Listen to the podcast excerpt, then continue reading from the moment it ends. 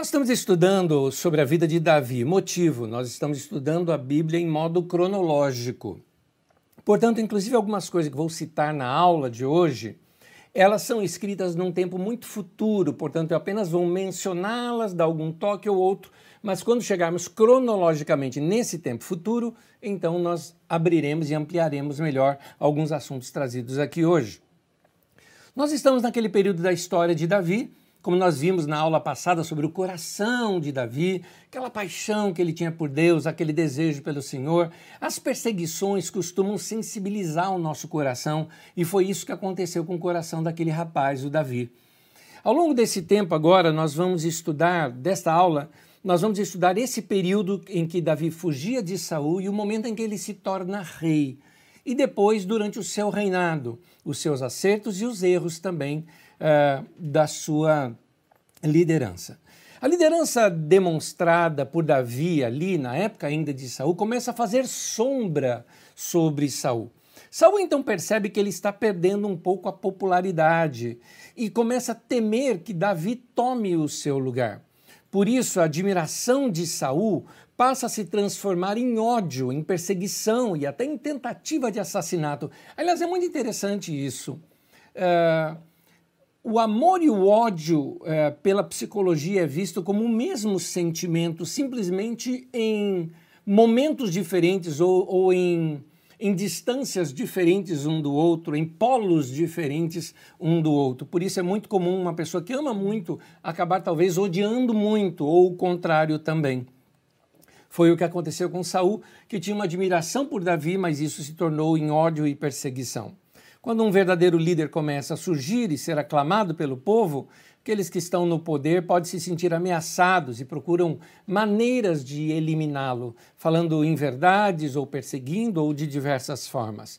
Davi escapou da morte por causa da amizade que ele tinha com Jonatas, amizade essa que nós vamos tocar um pouquinho aqui mais adiante também neste estudo de hoje. Jonatas era filho de Saul e que se apegou fortemente à sua amizade com Davi. Havia um amor muito forte entre eles e Jonatas que protege Davi para que ele possa fugir de Saul. Uh, quando Davi foge de Saul, ele procura um lugar chamado Caverna de Adulão. Caverna de Adulão, um lugar muito grande, espaçoso, onde Davi teve que se refugiar. Na verdade, é um conjunto de diversas cavernas e ele se refugiava nesses lugares, lugares desertos, e acaba pessoas, algumas pessoas indo atrás de Davi, ficam sabendo que o grande Davi também está sendo perseguido, como eles também estavam, e eles começam a se unir a Davi. Davi aos poucos vai se tornando líder de um bando, um tipo de mercenário, tendo para si um exército próprio. O que é um mercenário? Mercenário é alguém que tem, ou ele é sozinho, ou ele tem o seu exército, e ele pratica algumas, algumas ações em prol de pagamento. Ele precisa sobreviver, ele vive daquilo, ele vive da guerra. 1 Samuel 22, versículo 2 diz assim: Também juntaram-se a ele todos os que estavam em dificuldades, os endividados e os descontentes, e ele se tornou o líder deles havia cerca de 400 homens com ele. Naquele tempo, 400 homens era um grande grupo, um bando muito bem organizado e muito grande até para as investidas que eles tinham. Uh, às vezes, algumas dificuldades e às vezes algumas afinidades também podem aproximar pessoas e essas pessoas acabam se tornando grandes amigos. Há um texto em Provérbios que fala isso, que ele fala na, que no sofrimento, na dificuldade ou na dor, não é? Você encontra o irmão. Então, muitas vezes a gente passa por alguma dificuldade, alguma dor, algum sofrimento, e ali vamos descobrir gente nova na vida da gente que vai nos ajudar nesse novo momento da nossa vida. Tem até uma, uma história narrada lá em 2 Samuel 23, que Davi expressa um desejo de beber água. Eu tenho certeza que você já leu esse texto, né? afinal você é aquele aluno aplicado que já leu todo o primeiro Samuel, segundo Samuel, né? Você gosta das aulas, então você se adianta. Então, é, Davi expressava aquele desejo que ele estava querendo beber água de uma determinada fonte. Acontece que o exército filisteu estava acampado bem naquele lugar da fonte que Davi tinha saudades daquelas águas. Pois não é que alguns soldados de Davi só para vê-lo feliz, se arriscaram, passaram pelos soldados e trouxeram água para Davi. É, aqui existe um tipo de amor muito interessante. É o amor pela felicidade do outro. Para mim, esse é um amor muito profundo que existe. É o amor no outro, pela felicidade do outro. É, eu acredito ser essa uma das formas mais puras. Pessoas que que já se arriscaram pela sua vida, tenha certeza, eles te amam. Eles te amam. Chegaram ao ponto de arriscar a vida, no caso aqui dessa história que conta, simplesmente para ver Davi feliz. Gente, o que, que era beber água de um lugar? Mas para ver Davi feliz, eles fizeram isso. Esse amor, diz o texto sagrado lá em, em 2 Samuel, fala que esse amor é maior do que o amor por mulheres. É interessante isso, Davi cita isso no amor que ele sentia por Jonatas. Segundo Samuel 1, 26, quando Jonatas morre, diz assim o texto: Como estou triste por você, Jonatas, meu irmão. Como eu lhe queria bem. Sua amizade era, para mim, mais preciosa que o amor das mulheres. Eu sei que para alguns ocidentais é difícil compreender talvez um texto desse, e algumas pessoas até fazem alguma alusão de homossexualidade aqui mas não é isso que o texto está dizendo.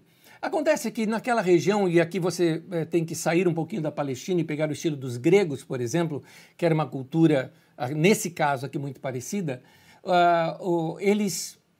Na verdade, os homens gregos, eles não confiavam muito no amor das mulheres, tanto que eles usavam uma outra palavra para isso, eles chamavam a palavra eros, para descrever esse amor entre um homem e uma mulher. E eles consideravam o amor verdadeiro aquele amor de um homem pelo outro homem, principalmente na guerra. Você vê isso, por exemplo, nos 300 de Esparta, né? que tem aquela questão da, de honra, de amor um pelo outro, do apego um pelo outro. É esse tipo de amor que Davi está falando aqui. Aquele amor de alguém que você ama tanto, que você dá vida por aquela pessoa, você faz o máximo para ver, simplesmente para ver outra pessoa feliz sem ter nada em troca.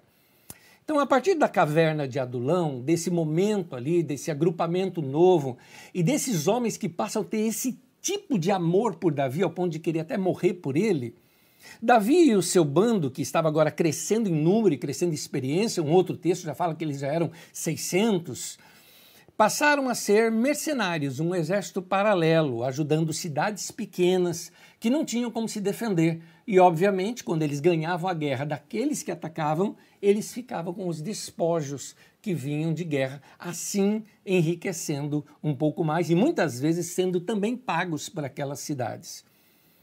Davi, então, ele, uh, percebendo que Saul estava fazendo várias artimanhas para pegá-lo, ele falou: Uma hora Saul me pega. Então, Davi uh, foge para uma região que era dominada pelos filisteus. A Filisteia ou a Filistia, ela tinha uh, praticamente cinco grandes cidades, a Pentápolis, né, que seria cinco grandes cidades-estado que havia ali uh, dos filisteus. E essas, uh, uma dessas cidades era Gate.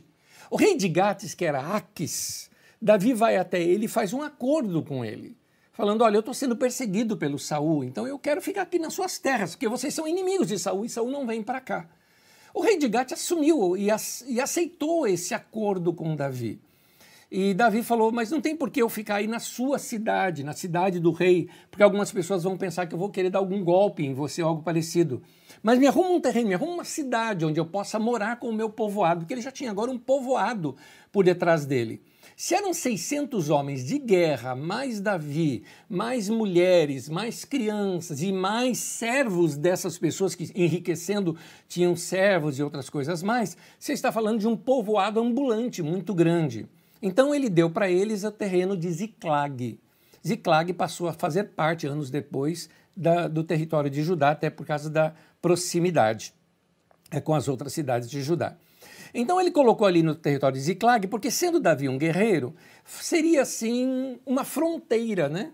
É, entre os Edomitas, os Amalequitas, os Queneus, que eram povos vizinhos que tentassem chegar até os filisteus ou atacar, por exemplo, Gate, antes teriam que passar por Davi. E Davi, muitas vezes protegendo cidades pequenas, foi crescendo ainda mais em riqueza, em exército, aumentando o número de seu exército e se tornando mais forte em toda aquela região.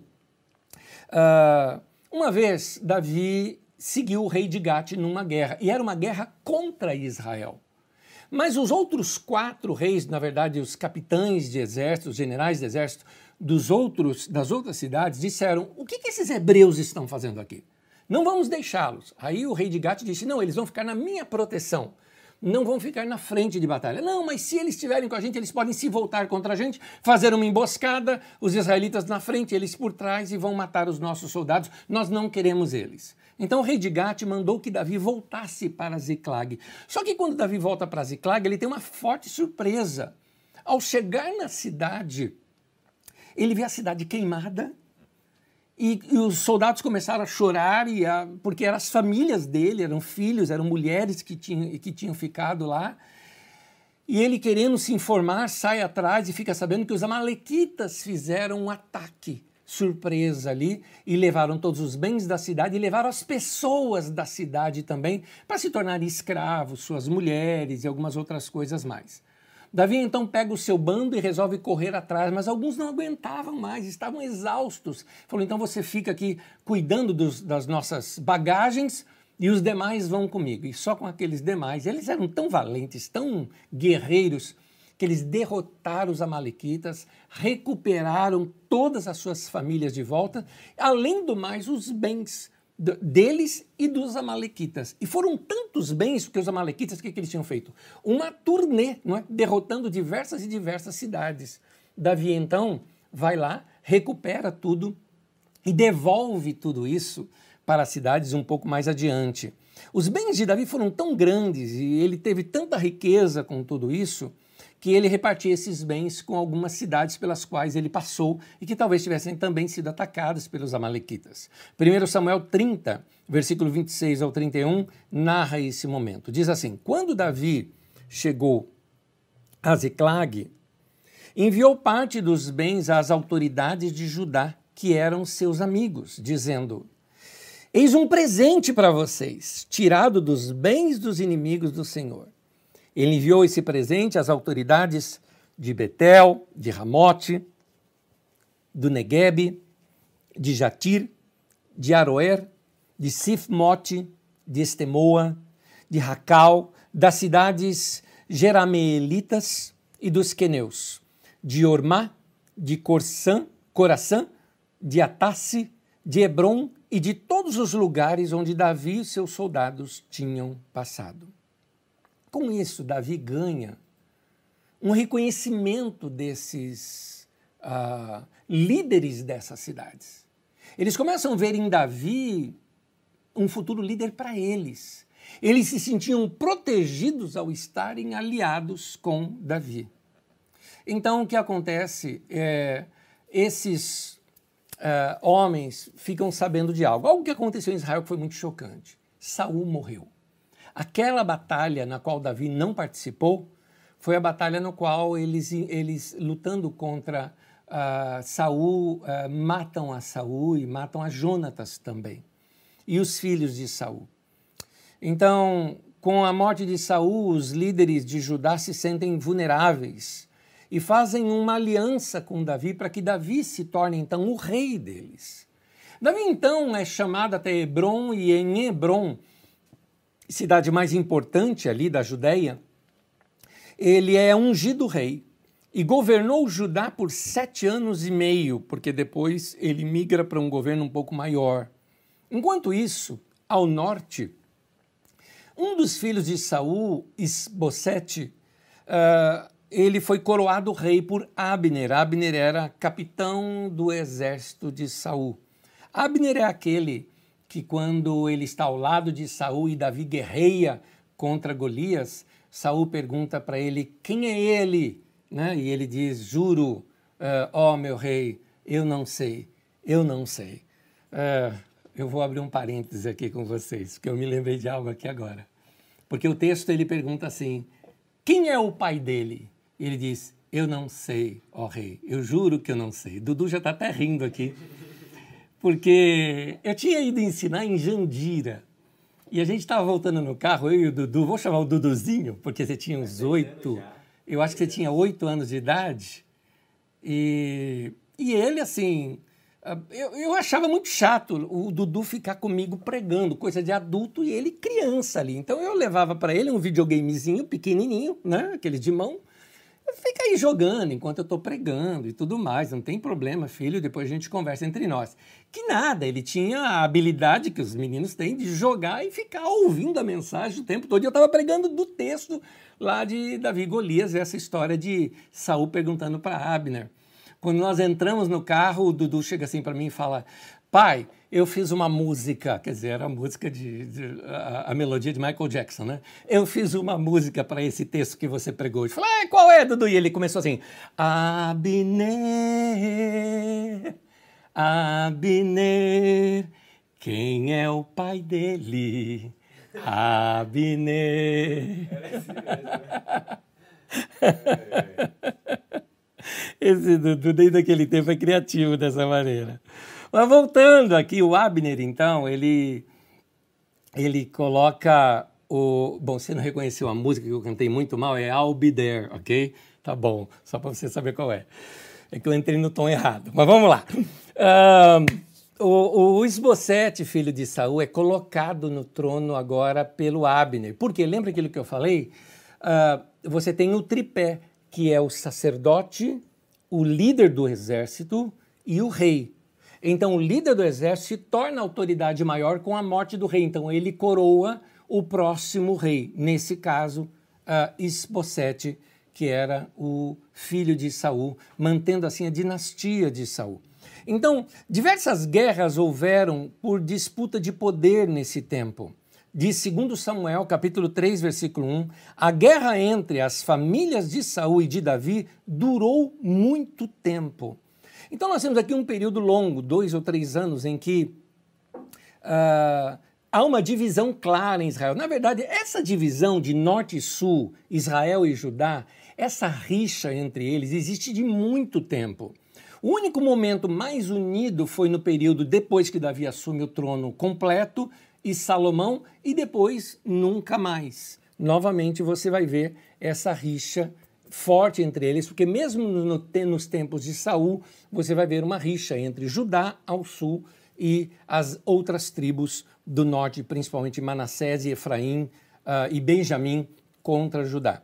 Uh, Davi, uh, então, depois que Isbosete ah, é morto, né, porque Isbosete foi traído e assassinado por dois homens da sua própria guarda, é, eles percebendo que Davi seria o futuro rei e Esbocete não esboçava né, nenhuma capacidade de governo e de reinado, eles uh, foram e mataram Esbocete e correram para Davi dizendo que foram eles que fizeram isso, achando que com isso teriam alguma promoção. Mas acabaram sendo mortos também por serem julgados por traição. Então, nesse campo de muito, muito sanguinário esse momento, uh, os reis do norte, ou melhor, uh, os líderes das tribos do norte, eles, percebendo o fim da dinastia de Saul e as cidades do norte se sentindo vulneráveis, eles fazem uma comitiva, vão até Hebron e fazem uma aliança com Davi, para que Davi também seja o seu rei. O texto que diz isso está em 2 Samuel, capítulo 5, de 1 a 5. Acompanhe comigo a leitura, diz assim. Representantes de todas as tribos de Israel foram dizer a Davi em Hebron: Somos sangue do teu sangue. No passado, mesmo quando Saul era rei, eras tu quem liderava Israel em suas batalhas. E o Senhor te disse: Você pastoreará Israel, o meu povo, e será o seu governante. Então todas as autoridades de Israel foram ao encontro do rei Davi em Hebron o rei fez um acordo com eles em Hebron perante o Senhor.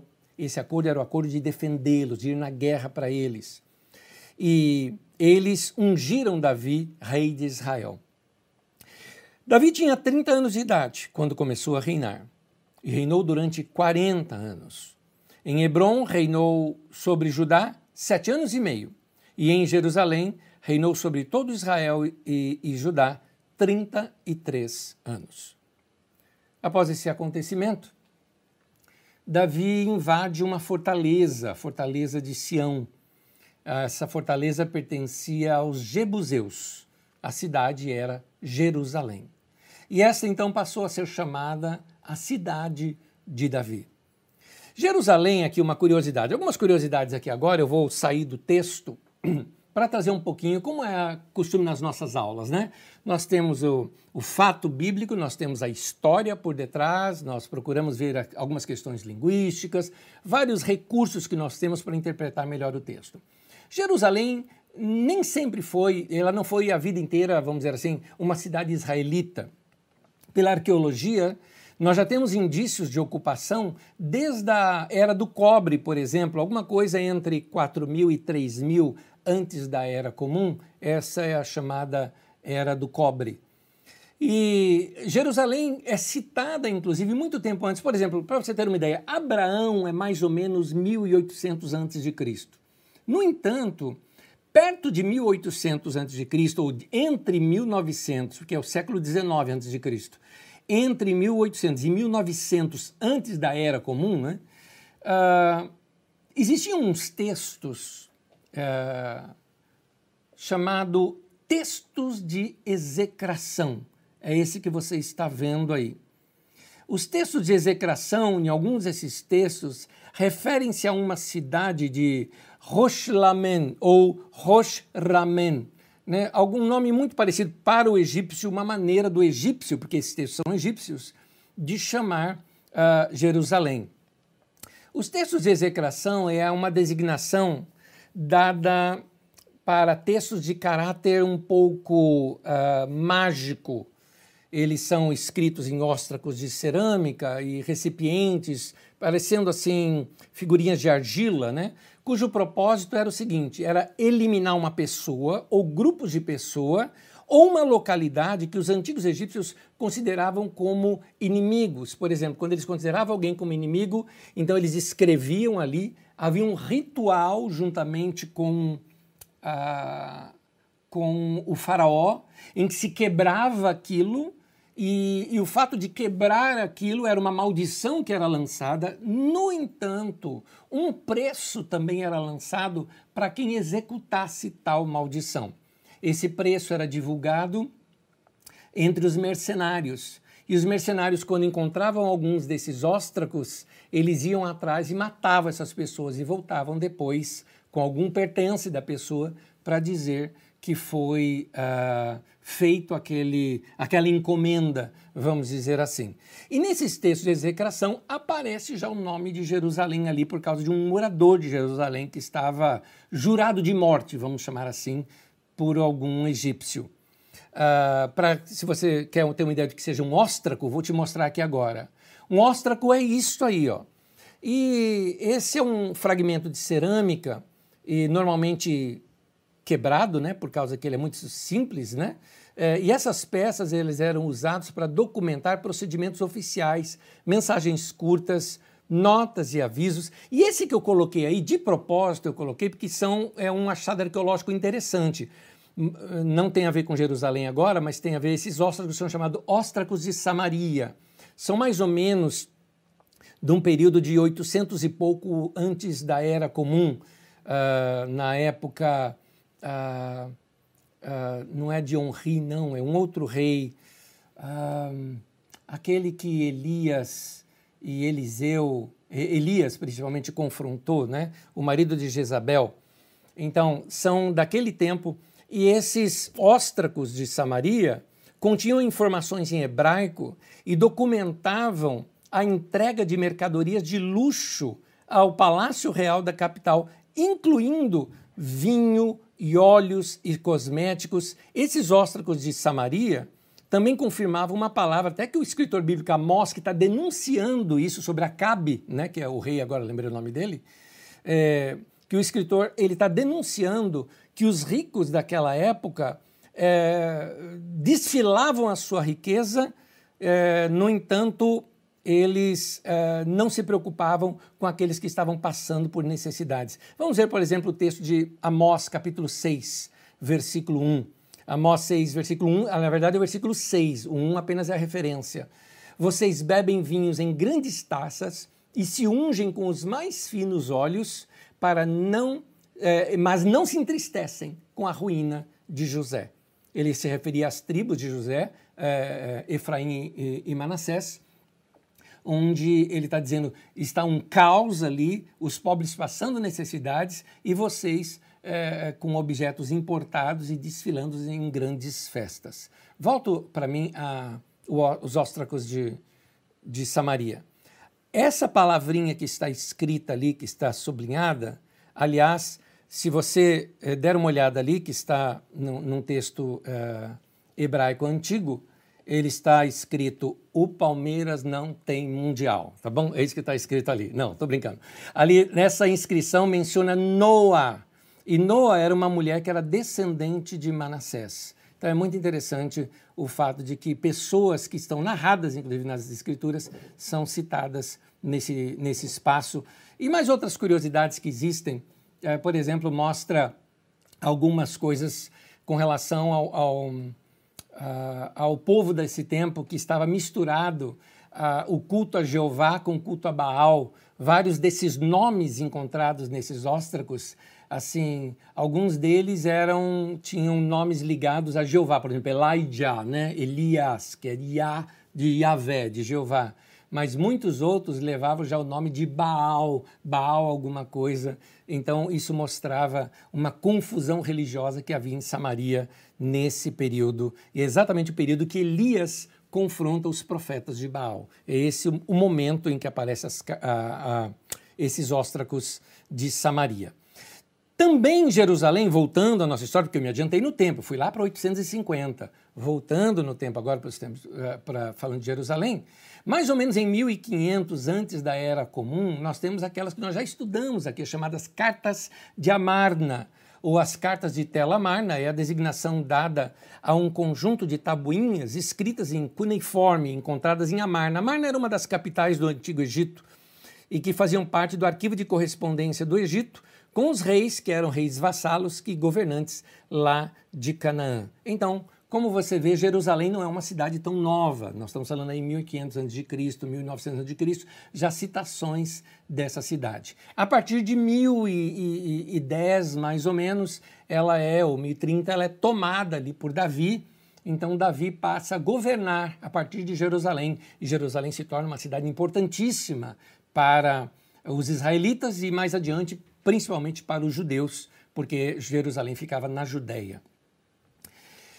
Davi então começa a crescer. Cresce bastante, porque agora ele era rei sobre todo o território. Reis vizinhos começam a fazer acordos com Davi. Outros reis enfrentavam Davi e eram derrotados. Irão, o rei de Tiro, por exemplo, financia uma parte da construção de um palácio para Davi, como parte do acordo de aliança entre as duas nações. Então não haveria guerra entre Tiro e Sidom, a Fenícia ou a hoje é o Líbano, não é? é? Não haveria guerra entre eles por causa deste acordo. Outros reis já enfrentaram, como os sírios, por exemplo, enfrentaram Davi e foram fortemente derrotados. Os amalequitas foram derrotados, os edomitas foram derrotados. Então, vários lugares ali passaram a ser também dominados por, uh, por Israel, né? Israel se tornou uma nação forte através do governo de Davi. Os reis que eram derrotados, Davi colocava um governante seu. Os reis que faziam um acordo, ele mantinha esses reis no poder, mas mantinham acordos eh, econômicos entre si. Segundo Samuel 10, 19, diz assim, quando todos os reis vassalos de Adadezer, Adadezer era rei dos sírios, viram que tinham sido derrotados por Israel, fizeram paz com os israelitas e sujeitaram-se a eles. Segundo Samuel 8,14, um outro texto agora, diz: ele estabeleceu guarnições militares por todo o território de Edom. Guarde bem esse texto, guarde bem esse texto que eu estou mostrando, porque isso vai dar problema mais tarde. Só que nós vamos estudar isso lá adiante, quando nós estudarmos as profecias de Obadias na época da destruição de Jerusalém. Mas é esse texto que nós vamos voltar. Eh, Davi estabeleceu guarnições militares por todo o território de Edom, sujeitando todos os edomitas. A administração de Davi, como é que ele governava? Ele então começa a governar a nação e faz o seu momento administrativo. Três textos que tem aí na sua apostila, segundo Samuel 20, de 23 a 26. Na sua apostila tem outras referências, segundo Samuel 8, 1 Crônica 18, mas eu leio o 20 e 23 conta-nos um pouco de quem eram esses líderes que ajudavam Davi a organizar a nação. Joabe era comandante de todo o exército de Israel. E Benaia, filho de Joiada, da guarda real. Adorão ou Adonirão, dos uh, que estavam sujeitos a trabalhos forçados. Uh, Adonirão tinha saudade da maloca dele, você sabe quem que é esse cara. Josafá, filho de Ailude, era o cronista. Seva, o escrivão. Zadok e Abiatar, os sacerdotes. E também Ira, o jairita, era ministro de Davi. Até aí. A monarquia de Davi, ela agradou as tribos de um modo geral. Teve alguns motivos para isso. Eu vou citar três deles. Primeiro é que Davi ele não se preocupava em montar uma burocracia muito pesada de Estado para realizar grandes construções. Davi não era aquele rei construtor, então não tinha por que ficar cobrando impostos do povo altos, porque não tinha onde gastar esse dinheiro. Ele também mantinha o seu exército pessoal. Quando você lê ali naquele texto de Benaia, que era da guarda real, é a guarda real é agora aqueles 600 de Davi, não é? Eram 400 de Davi, depois ficaram 600 de Davi, e depois se ampliou, e aí eles juntam também outros dois povos, né, que, que se juntaram a Davi para serem o exército de Davi. Então você tinha o exército pessoal de Davi e tinha o exército da nação. O exército da nação era para defender as fronteiras, e o exército pessoal, Davi fazia o que queria. Então, como Davi tinha o seu próprio exército pessoal, ele não precisava. Uh, da, de ficar incorporando muitos membros para o exército, não precisava ficar uh, cobrando coisas pesadas uh, da própria nação, porque ele tinha seu próprio exército, ele fazia as guerras, ele ficava com os despojos das guerras, então, assim, ele não precisava cobrar isso do povo.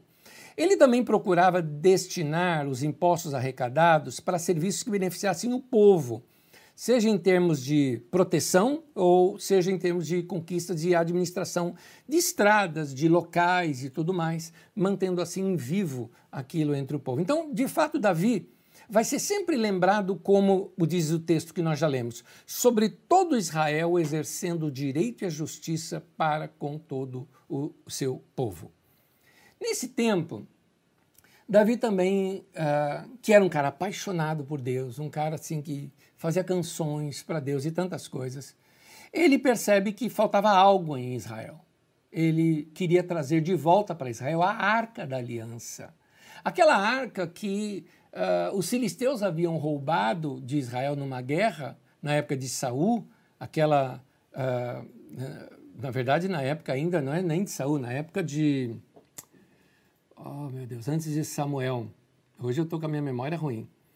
Mas aquele, aquele que era o juiz antes de Samuel, que os seus filhos, Finéias é, e o outro, perderam a guerra e a arca foi levada, Eli era esse homem, né? sacerdote e juiz, uh, a arca foi roubada e depois os filisteus não quiseram que a arca ficasse lá entre eles. Tem algumas histórias que contam de problemas de ver a estátua de Dagon caída no chão, de pescoço cortado. E aí eles mandaram de volta a arca para o território de Israel e ela ficou na casa de Obed-Edom.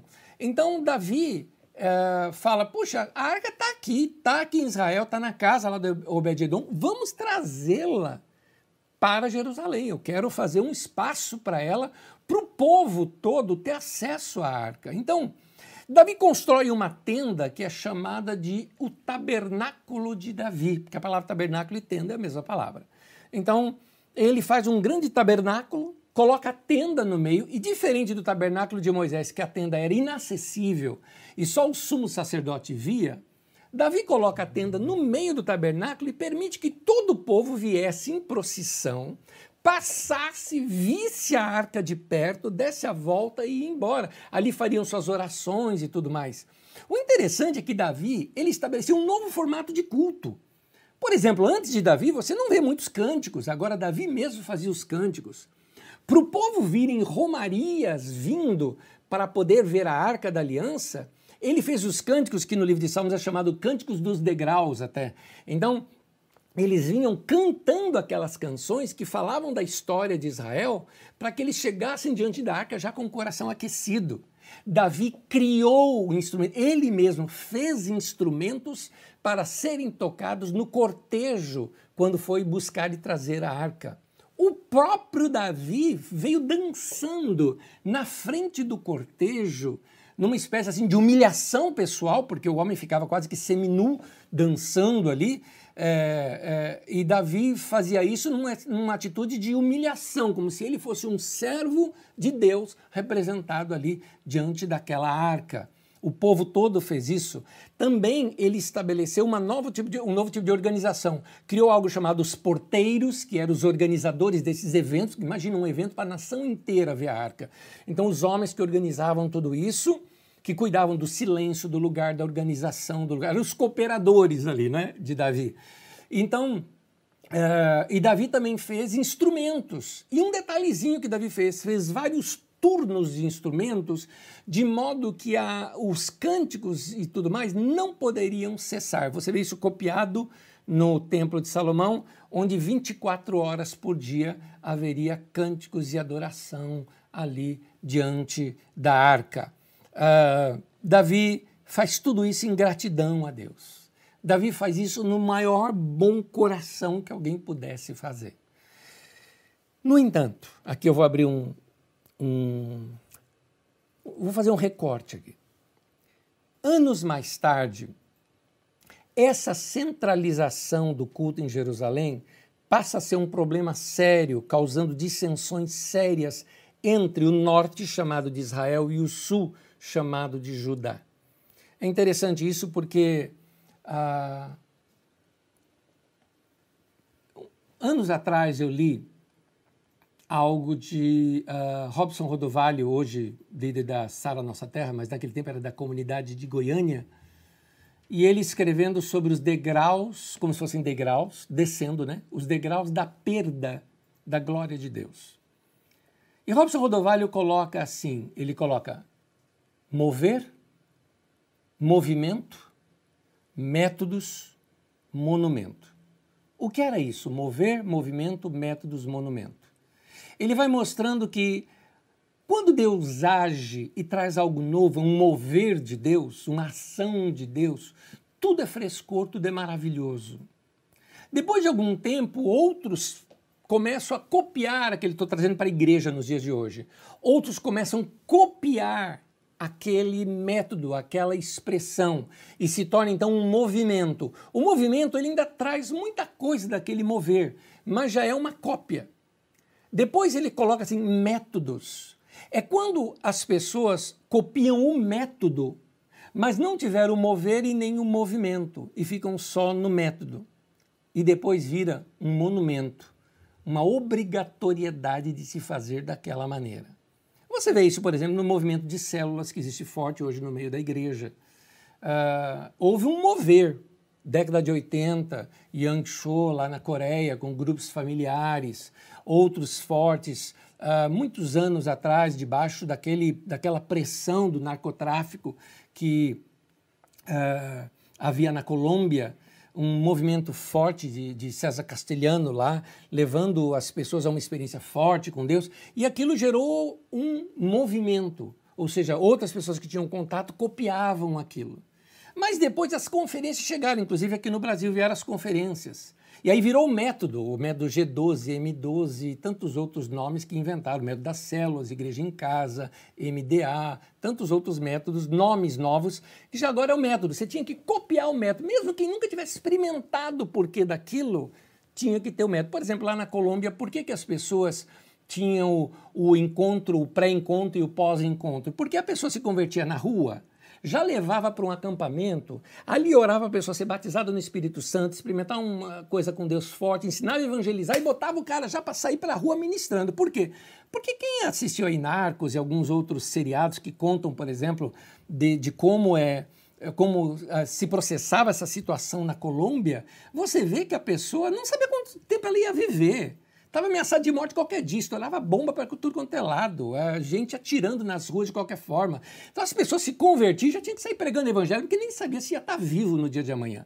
Então essa pressa toda era para isso, de multiplicação, era para isso, dentro de uma situação. Aí trouxeram para o Brasil, que não tem nada a ver com isso, criaram os métodos e hoje estão no monumento. Então as pessoas ficam falando, ah, porque naquele tempo, ah, aquela conferência, é dessa maneira que se faz. Nesse caso que Davi aconteceu a mesma coisa. Porque Davi fez isso com o maior coração para Deus. Ele trouxe a arca da aliança para que o povo todo tivesse acesso. Você vai aprender isso comigo nas próximas aulas, que nós vamos entrar na, na época de Salomão. Enquanto que a arca foi trazida para Jerusalém e o povo todo teve acesso e uma nova forma de culto foi feita, na época de Salomão, construiu o grande templo de Salomão, o rei presidiu aquele momento, a arca foi levada ao confinamento, o povo já não tinha mais o acesso à arca novamente, se tornou elitizada a religião, e um detalhe: quem quisesse cultuar Deus tinha que vir lá em Jerusalém e participar das reuniões lá em Jerusalém. Davi não estava querendo fazer essa centralização. Davi simplesmente queria dizer: a arca está aqui, todo mundo pode ver, venham ver, façam romarias, pois voltem para suas terras, mas porque a arca estava ali. Era isso que Davi queria. Já para Salomão, não. Era uma forma de se manter o controle e mostrar sua riqueza e o seu poderio e o seu domínio. E assim o povo se sujeitaria ou admiraria essas construções do rei. Você vai ver isso comigo quando você estudar sobre Salomão. E isso vai criando, é, na verdade, esse momento vai se tornar a base do judaísmo. É, uma prevalência da religião da Judéia sobre, né, do sul, dos judeus, sobre a religião de Israel, os israelitas, Reino do Norte.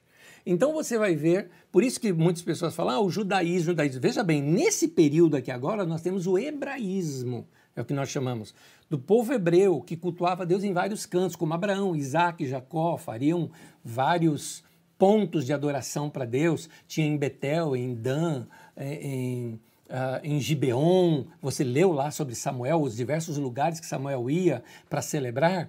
Mas depois de Salomão é só Jerusalém e os demais tinham que ser rejeitados. E essa centralização se torna um controle. O governo começa a usar a religião para controlar o povo. Isso não é novidade dos dias atuais. Então, há os perigos de, de todo lugar que quando cresce tem os seus perigos. Um movimento quando cresce tem os seus perigos.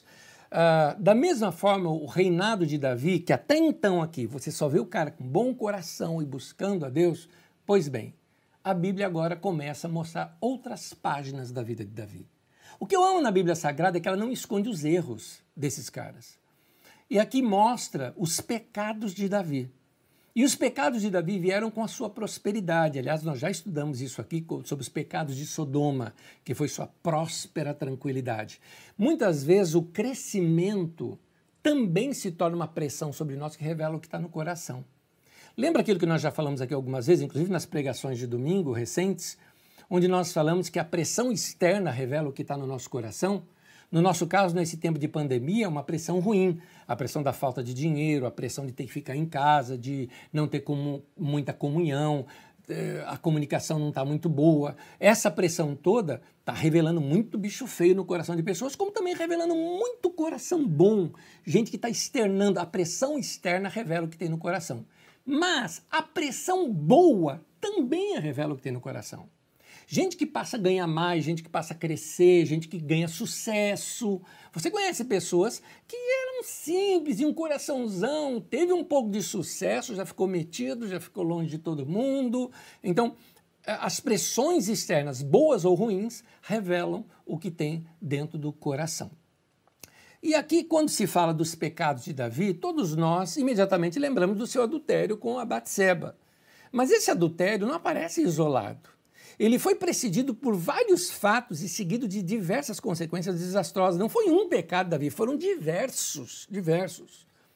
O que aconteceu foi a violação daquele contrato que o rei tinha com o povo. Lembra que você leu aqui que o pessoal foi até Hebron e fizeram um acordo com Davi? Essa aliança era que Davi iria defendê-los. Davi seria o guerreiro mor deles. Rei não era para ficar sentado no trono, bonitinho, mandando o exército para frente da batalha. O rei era o líder do exército, era o cara que tinha que ir lá batalhar, era o cara que punha a mão na massa, era o cara que fazia as coisas acontecerem. Então, Davi violou esse contrato que foi feito, porque Davi não saiu para lutar junto com seus companheiros lá em Rabá, porque era um tempo e vários reis tinham saído, mas Davi não foi. Mandou o exército dele e ele ficou ali no seu palácio. E a história conta que Davi acorda um dia à tarde, nota o cara dormindo até tarde. E aí ele vê Batseba tomando banho, se interessa pela mulher, uh, uh, comete um erro ainda pior porque chama a mulher para ter uma relação com ele, a manda para casa, a mulher fica grávida, ele não sabe o que faz, manda chamar o marido dela para vir força o cara a ter relação com ela para que não soubesse de quem que era o filho. O homem, tão fiel que era aos seus soldados, não tem relações com a mulher, dorme no meio da escadaria. Ele embebeda o cara e o cara ainda assim não vai. Finalmente, quando ele viu que não conseguia convencer Urias, ele então envia Urias para a guerra e manda um recadinho fechado lá para o capitão do exército, dizendo: Olha, bota Urias na frente do exército. De modo que, ao avançarem num determinado lugar, os flecheiros facilmente iriam atingi-lo e assim ele morre. Morreu na guerra, tadinho, né? morreu na guerra. E então Davi vê a viúva, mulher era viúva, morreu na guerra, ele a pega como sendo uma das suas esposas e aí parecia que estava tudo certinho, só que não. Lá vem o profeta. E o Natan vem e, e confronta Davi. Conta uma história para Davi que Davi cai na história. E, e assim Davi é, é confrontado diante daquele pecado. A Bíblia mostra os fatos que provocaram a decadência do governo de Davi. Porque começa uma briga de poder entre seus filhos. O arrependimento de Davi obteve o perdão de Deus, mas a atitude dele desencadeou todo um processo que de reversão. Porque ao invés do poder estar a serviço do povo, começa a ser cobiçado por dominação, era o poder pelo poder, era isso que eles queriam. O que acontece é que aquele era um tempo de guerra. Era tão acirrada que os reis participavam pessoalmente e Davi simplesmente ficou ocioso. Uh, o texto mesmo fala que ele estava uh, andando né, às três da tarde, tinha acabado de levantar mas aliás é melhor ler o texto. Vamos ler o texto aqui? Segundo Samuel 11, de 1 a 4, diz assim: Na primavera, época em que os reis saíam para a guerra, Davi enviou para a batalha Joabe com seus oficiais e todo o exército de Israel, e eles derrotaram os amonitas e cercaram Rabá. Mas Davi permaneceu em Jerusalém. Uma tarde, Davi levantou-se da cama e foi passear pelo terraço do palácio. Do terraço viu uma mulher muito bonita tomando banho e mandou procurar saber quem era. Disseram-lhe é Batseba, filha do Eliã, e mulher de Urias, o Itita. Davi mandou que a trouxessem, se deitou com ela, que havia acabado de se purificar da impureza da sua menstruação, e depois voltou para casa. Até aí. Davi, deixa eu tentar explicar algo aqui de Davi. Nossos corações, queridos, precisam sempre estar ocupados com algo. Uma boa causa, algo que vá além da nossa vida, algo que nos leve a renunciar a algumas coisas, desperte em nós uma paixão e nos leve a pagar qualquer preço para fazer algo por Deus. Se a gente perde essa paixão, aí nós inventamos algo para colocar no lugar. Foi esse o caso de Davi. Quando nós perdemos o sonho, nós perdemos aquela motivação para a vida. Davi ele já estava no topo. Seu exército era um exército vitorioso. Ele tinha perdido a paixão, a utopia, o sonho. Ele não tinha mais nada para construir. O reino dele era próspero, ele era famoso, querido, bajulado. Não tinha mais nada para conquistar. O que aconteceu? Caiu no vazio, caiu num ócio. Gente, ninguém consegue viver sem uma adrenalina, uma paixão, algo pelo que se dá, pelo que se sacrificar uma paixão por Deus, uma paixão para realizar alguma coisa. Cuidado com zona de conforto, quando tudo parece já ter conquistado e você não tem mais alvos e mais desafios na sua vida. Porque quando a gente perde o sonho, a gente perde a motivação da vida. Ah, quando todo mundo precisa estar dedicado, por exemplo, pode ser o seu trabalho, pode ser os estudos. Sabe quando o estudo te fascina, você gosta de estudar, gosta de buscar, ou estudo para galgar algo, para chegar a algum lugar, cursos que você faz. Pode ser o seu casamento, a sua família, aquela paixão pela família, pelos filhos, pelo lar. Pode ser aquela paixão uh, pela profissão, pelo ministério, por servir a Deus de alguma forma, paixão pela igreja. Mas existem alguns momentos na vida da gente em que algumas dessas, dessas coisas podem acabar naturalmente. Vou dar um exemplo. Uh, vamos imaginar um homem que se dedicava ao trabalho. O trabalho era a paixão dele, o trabalho era a diversão do cara. A profissão era a razão dele viver e ele um dia se aposenta. É isso que eu quis dizer, acaba naturalmente. Se aposentou. Aí o homem perde identidade. Era lá que ele canalizava sua energia produtiva, criativa. Aí o cara fica sem o que fazer, começa a ficar em casa, circulando em volta da mulher, dando palpite na cozinha. Né? Porque o cara começa a ficar perdidaço. Vamos imaginar aquela mãe que curtiu muito a natalidade, o nascimento do filho, cresceu aquelas crianças, sempre é o filhinho do coração, aí os filhos se casam. E ela não tem mais por quem se sacrificar. O modo de amor dela era aquele amor sacrificial, ela, se, ela amava se dando. Aí não tem mais para quem se dar, fica o vazio, o ócio. E aí começa a se intrometer na vida dos filhos que são casados, né? É, quem, quem vive dessa maneira, sem uma razão, um alvo, sem a pessoa perceber, ela, vive, ela fica caçando adrenalina. E o perigo nesse ponto tá em procurar fontes ilícitas para se preencher o vazio. Esse é o perigo. Por exemplo, a pinga. Você vai notar que alguns vão para pinga, porque é o jeito dele esquecer da vida, dele de sentir uma coisa diferente. E aí vamos às listas: o bingo, né? o sítio. Né? Aí o cara não sai mais lá do sítio, arruma sempre coisa para fazer no sítio, sempre tem que ficar fazendo alguma coisa.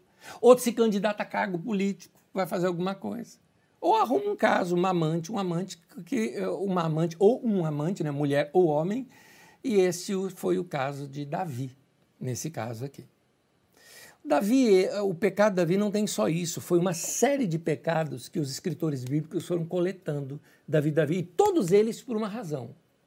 Estava no trono, tudo grande, tudo fortalecido, ele era o cara, perdeu a paixão. Quando se perdeu a paixão, aí ele começou a arrumar a encrenca. Um outro erro de Davi foi o censo de Davi. E sobre o censo de Davi, eu preciso abrir um parêntese aqui agora. Deixa eu te falar que eu não vou falar tudo sobre esse tema porque nós vamos abordar esse tema cronologicamente mais adiante. Como esse, esse texto foi escrito lá adiante, ele traz um detalhe aqui que eu preciso explicar. Quando Davi faz o seu censo, nós temos um problema teológico aqui. Quando nós confrontamos os dois textos escritos nas Escrituras Sagradas sobre o censo, em 2 Samuel 24, diz que Deus levou Davi a fazer o censo.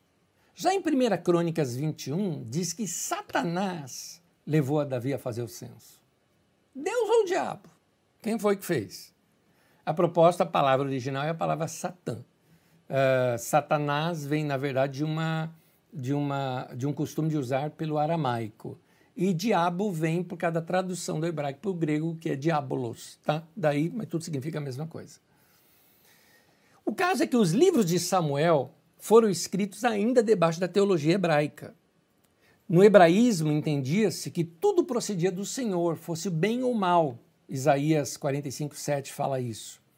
Já os textos cronistas, o texto de crônicas é uma espécie de uh, ampliação do texto, uh, dos textos deuteronômicos, né, que, é a, a, que entra o texto de Samuel.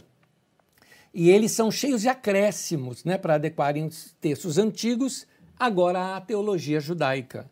Então, após todo aquele favorecimento, depois do, do exílio babilônico, quando os persas dominam Babilônia e manda os judeus de volta para sua terra, aquele favorecimento e aquela proteção dos persas fez com que os, eh, os judeus, aí no caso, tivessem grande admiração pelos persas. E isso acontece mesmo. Quando você tem uma admiração por uma outra nação, você acaba pegando muito da cultura e do pensamento daquela nação. Isso acontece aqui no Brasil em duas épocas. Uma época mais anterior da nova república, da velha república, quando nós pegamos muito dos europeus. E nesse período mais de uns 30 anos para cá, pegamos muito dos norte-americanos. Então, muito dessas culturas começam a se misturar no nosso pensamento e mexe na na nossa teologia. Muita coisa que nós acreditamos, na verdade, é cultura europeia ou cultura norte-americana e não é cultura bíblica.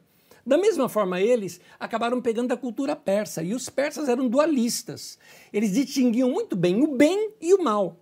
Então era inconcebível Deus fizesse algo ruim, como estava no texto lá de Samuel. Precisava consertar aquilo lá. Como assim Deus inspirou o Davi fazer uma coisa errada? Né? Então eles falaram, foi o diabo, foi Satã que fez isso. Embora, nesse tempo, o conceito de Satanás era apenas um conceito de um inimigo, de uma coisa ruim.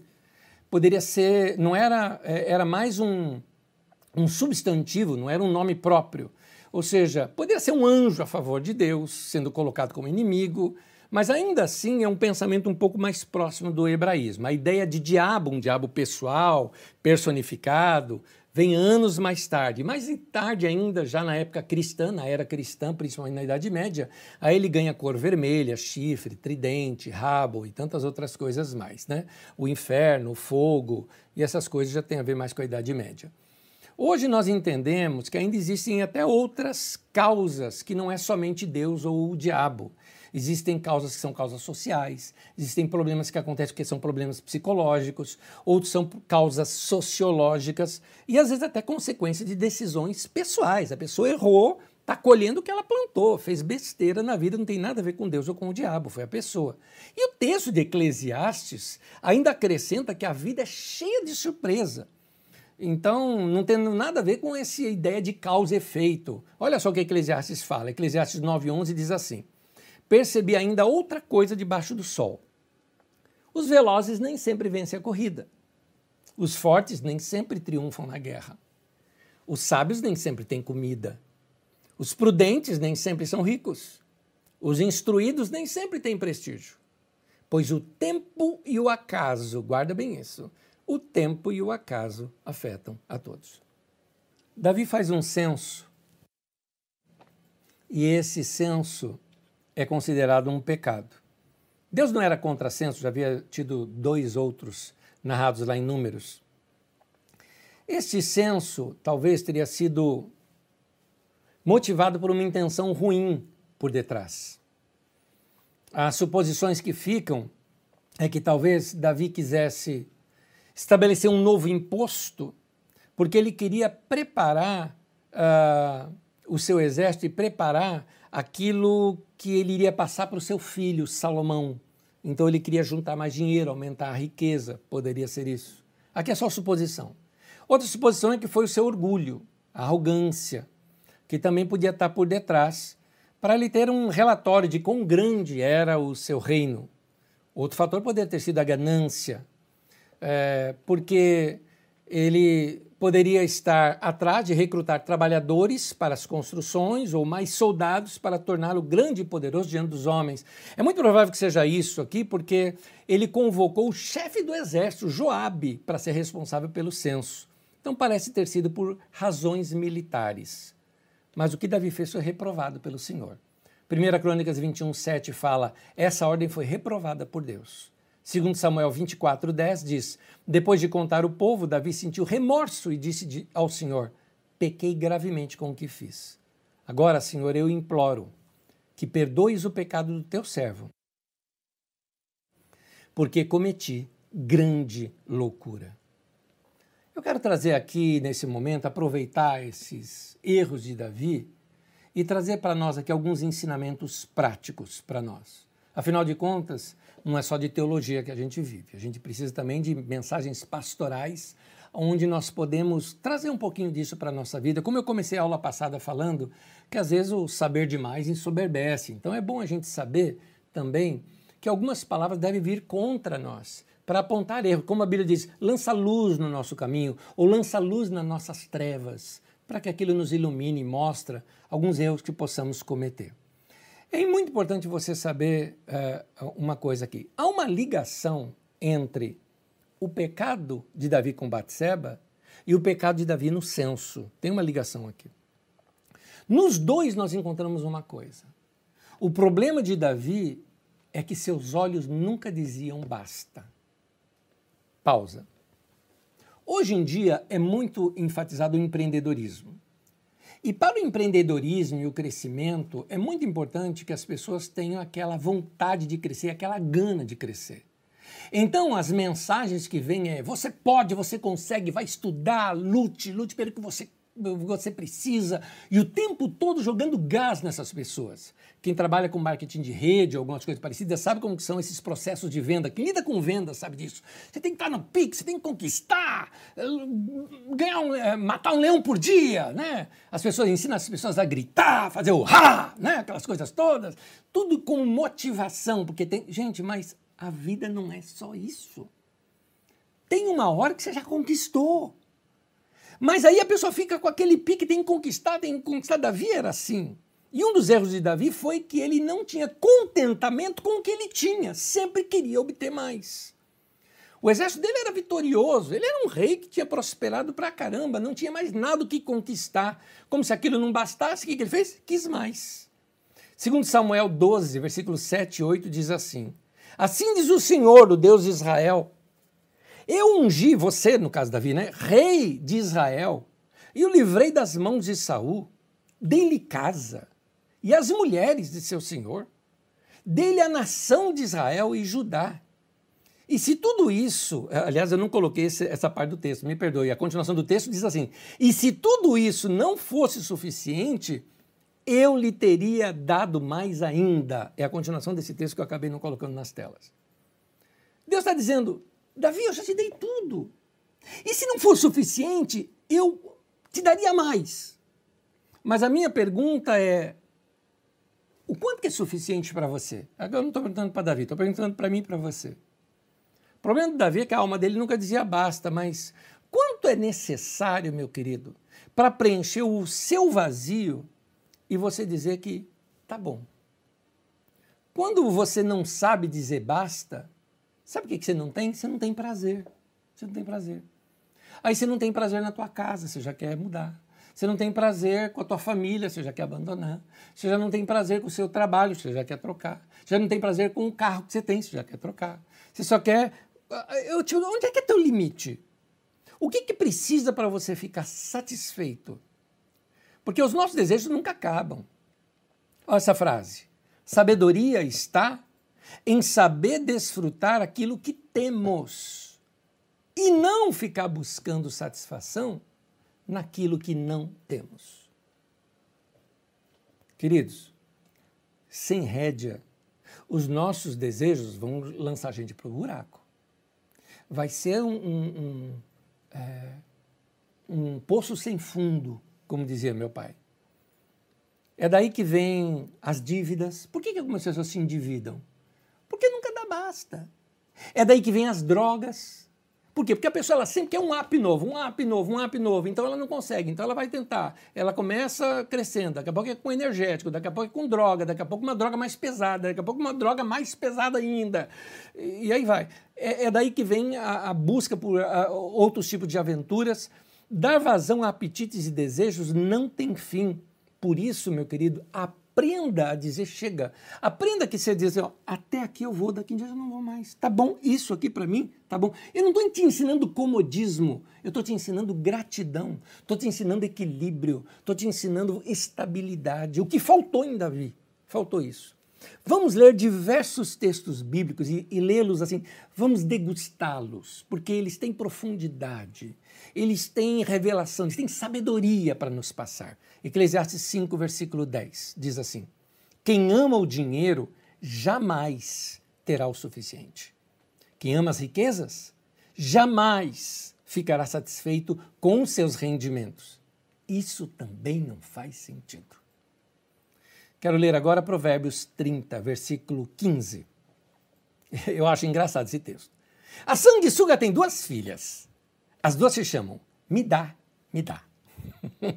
Eu gosto desse. Provérbios 27, versículo 20. Os desejos das pessoas são como o mundo dos mortos. Sempre há lugar para mais um. O mesmo texto, agora na nova versão internacional. A sepultura e o abismo são insaciáveis, como insaciáveis são os olhos do homem. O que os textos estão nos ensinando é que a gente precisa encontrar contentamento com aquilo que a gente já tem. Eclesiastes 3, versículo 13 diz assim: Todos nós devemos comer e beber. E aproveitar bem, guarde bem isso, aproveitar bem aquilo que ganhamos com o nosso trabalho. Isso é um presente de Deus. Meu irmão, curte o que você tem. Não estou dizendo que você não tem que ter alvo para crescer. Pode ter seus alvos para crescer. Mas não abandone as suas conquistas que você já teve. Seja grato. Como diz a letra da canção, eu sou grato por tudo que tenho. Está tá entendendo que eu estou te ensinando gratidão e não comodismo? É isso que eu estou te ensinando. Estou te ensinando gratidão. Seja grato pelo que você tem, grato pelo que você é, grato pelo que você já conquistou. Um grande problema é quando nós ficamos tão obstinados para ganhar mais, produzir, crescer, que nós nem desfrutamos aquilo que nós já conquistamos.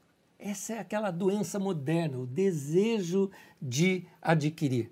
E aí, outra frase clássica é essa: compramos coisas que não precisamos com dinheiro que não temos para impressionar pessoas que não gostamos. A gente quer comprar mais e mais e acaba ficando estressado financeiramente. Aí o marido e a esposa têm que trabalhar mais, fazer hora extra para saldar compromisso assumido, e aí vive para pagar dívida, vive para pagar carnê, vive para pagar financiamento. Aí os nossos relacionamentos pessoais começam a se deteriorar. Eu acredito que não é assim que Deus quer que a gente viva. Eclesiastes capítulo 4, versículo 6 diz: É melhor se ter pouco com paz de espírito do que viver ocupado o tempo todo. Então procure se contentar com o que você já tem, ao invés de procurar eh, se preocupar em acumular cada vez mais. Lembra de uma frase que eu considero uma das frases mais importantes da minha vida? É essa mesmo. As melhores coisas da vida não são coisas. Atos inconsequentes, queridos, eles deixam rastros e plantam novos problemas.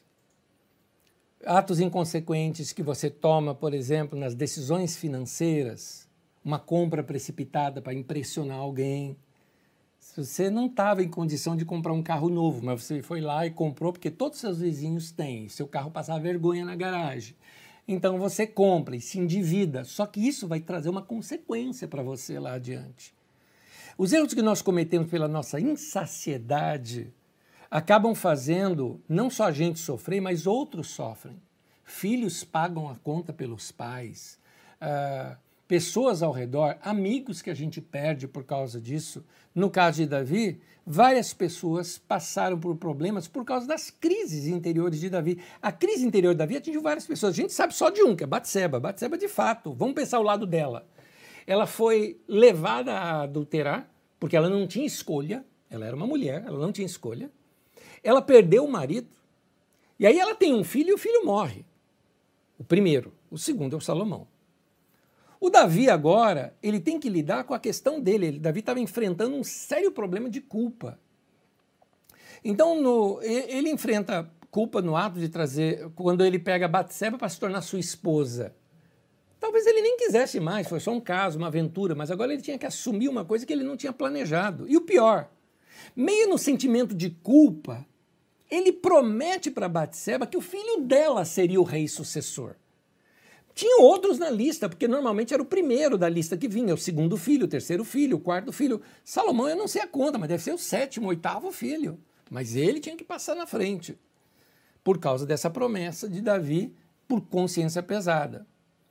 É, Davi também é, não fez nada quando Amnon, que era um filho dele, o filho mais velho dele, que era Amnon, estuprou Tamar, uma outra filha, só que de outro casamento. Que é, isso gerou uma revolta no irmão de pai e mãe de Tamar, que era Absalão, que Absalão, vendo que Davi não fazia nada, foi lá e agiu com as próprias mãos e matou Amnon. Absalão, então, ele se revolta contra Davi, porque vê que Davi não faz nada para resolver essa situação. Absalão tenta até dar um golpe de Estado em Davi e Absalão morre. E aí Davi chora pelo Absalão, mas os caras que eram do exército de Davi, que estavam protegendo Davi, quase mortos por causa de Davi, ficam revoltados com Davi. Falou, o cara queria te matar, agora está chorando por causa do cara. Davi estava descompensado emocionalmente. Meu irmão, quando você fica nessa de vamos conquistar, vamos fazer, vamos fazer, ninguém, ninguém consegue viver com adrenalina o tempo todo. Será que você não entende? Será que você nunca viu na Bíblia, bem-aventurados que choram? A vida não é alegria a vida inteira. A vida tem choro.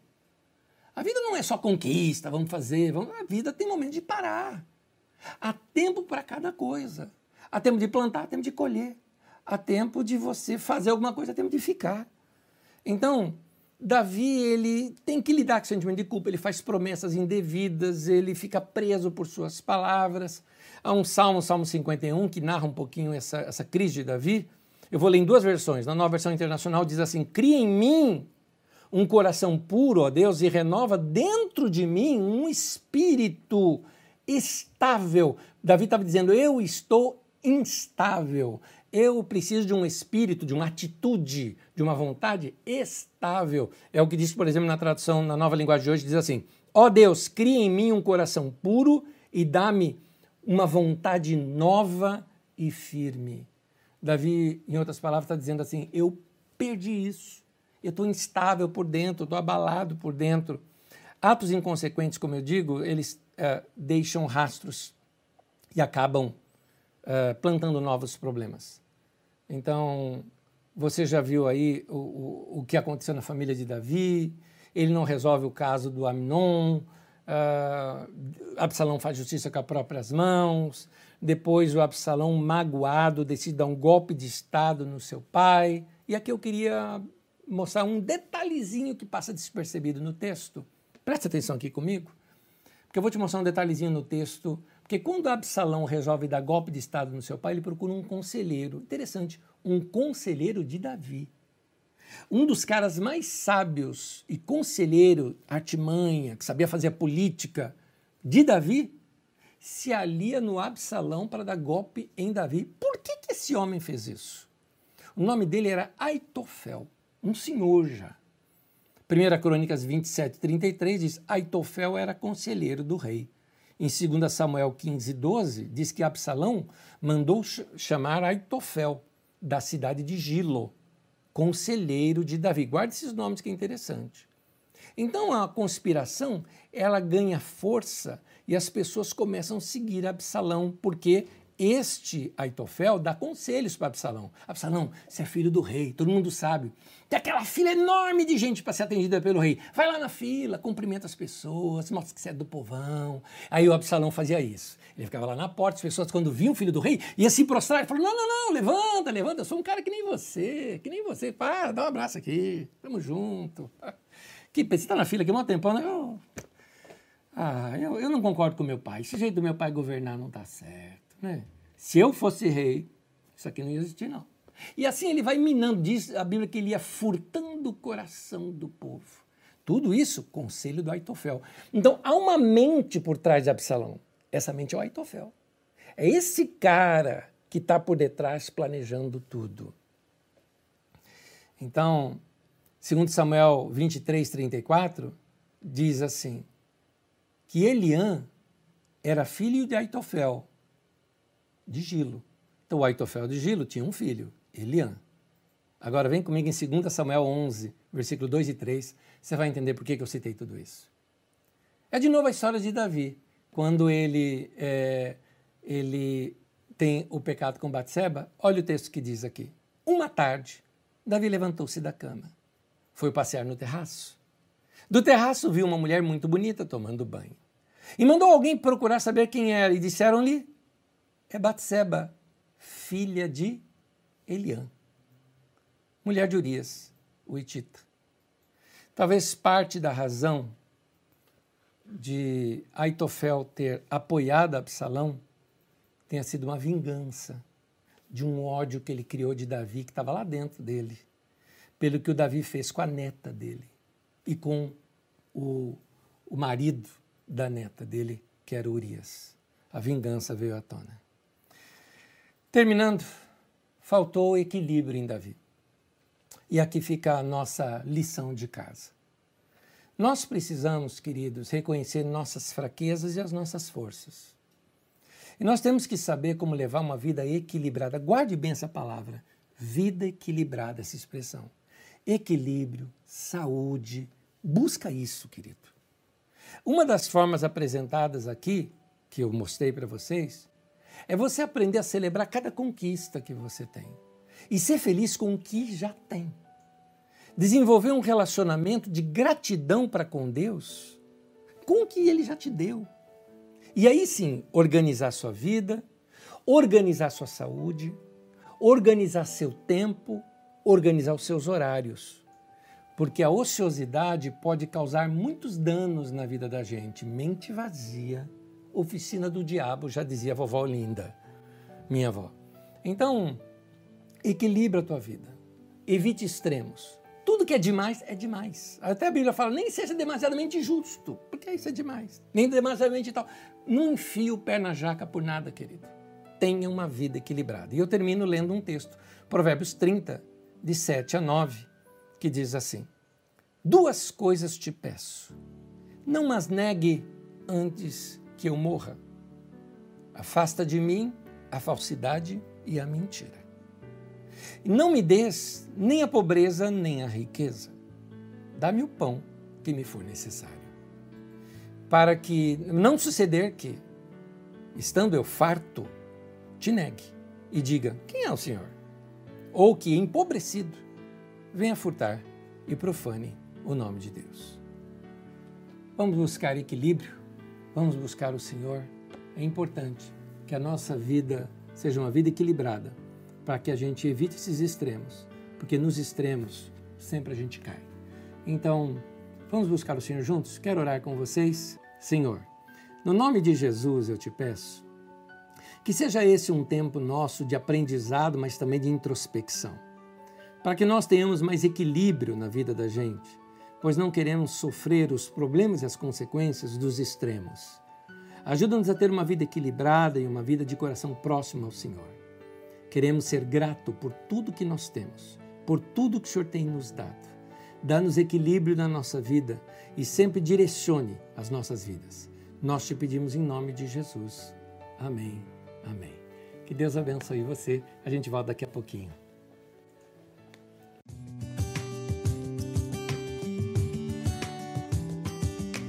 Voltando aqui, tentando responder algumas das suas perguntas, eu falo que com Rogério Souza pergunta, Nésio, boa noite. Em que momento se passa a narrativa em que Davi teve a chance de matar Saul e não fez, cortando um pedaço de sua túnica? Bem, vamos dizer assim, no comecinho da aula, quando eu conto daquela perseguição que Saul faz para Davi e que Davi vai para a caverna de Adulão. A partir daí tem várias perseguições. Davi, na verdade, teve duas oportunidades.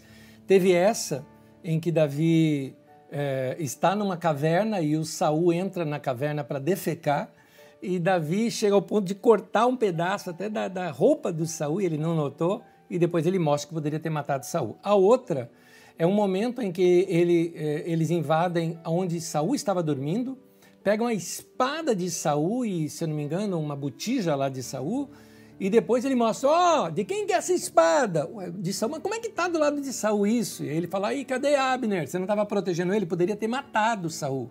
Mas ele não matou Saul essas duas vezes. É, essas narrativas estão aí, eu apenas pulei porque elas são histórias e mais histórias e eu estava querendo seguir bastante na história. Afinal de contas, nós estamos lá em Davi, ainda em mil antes de Cristo, nós precisamos chegar até 100 depois de Cristo, que é mais ou menos a época de Apocalipse, segunda Pedro. Imagina, né? Então, eu, alguns detalhes realmente eu pulo. Mas como vocês são bons leitores, vocês já devem ter lido todinho o livro de Samuel, não é verdade? Primeiro e segundo Samuel, pronto.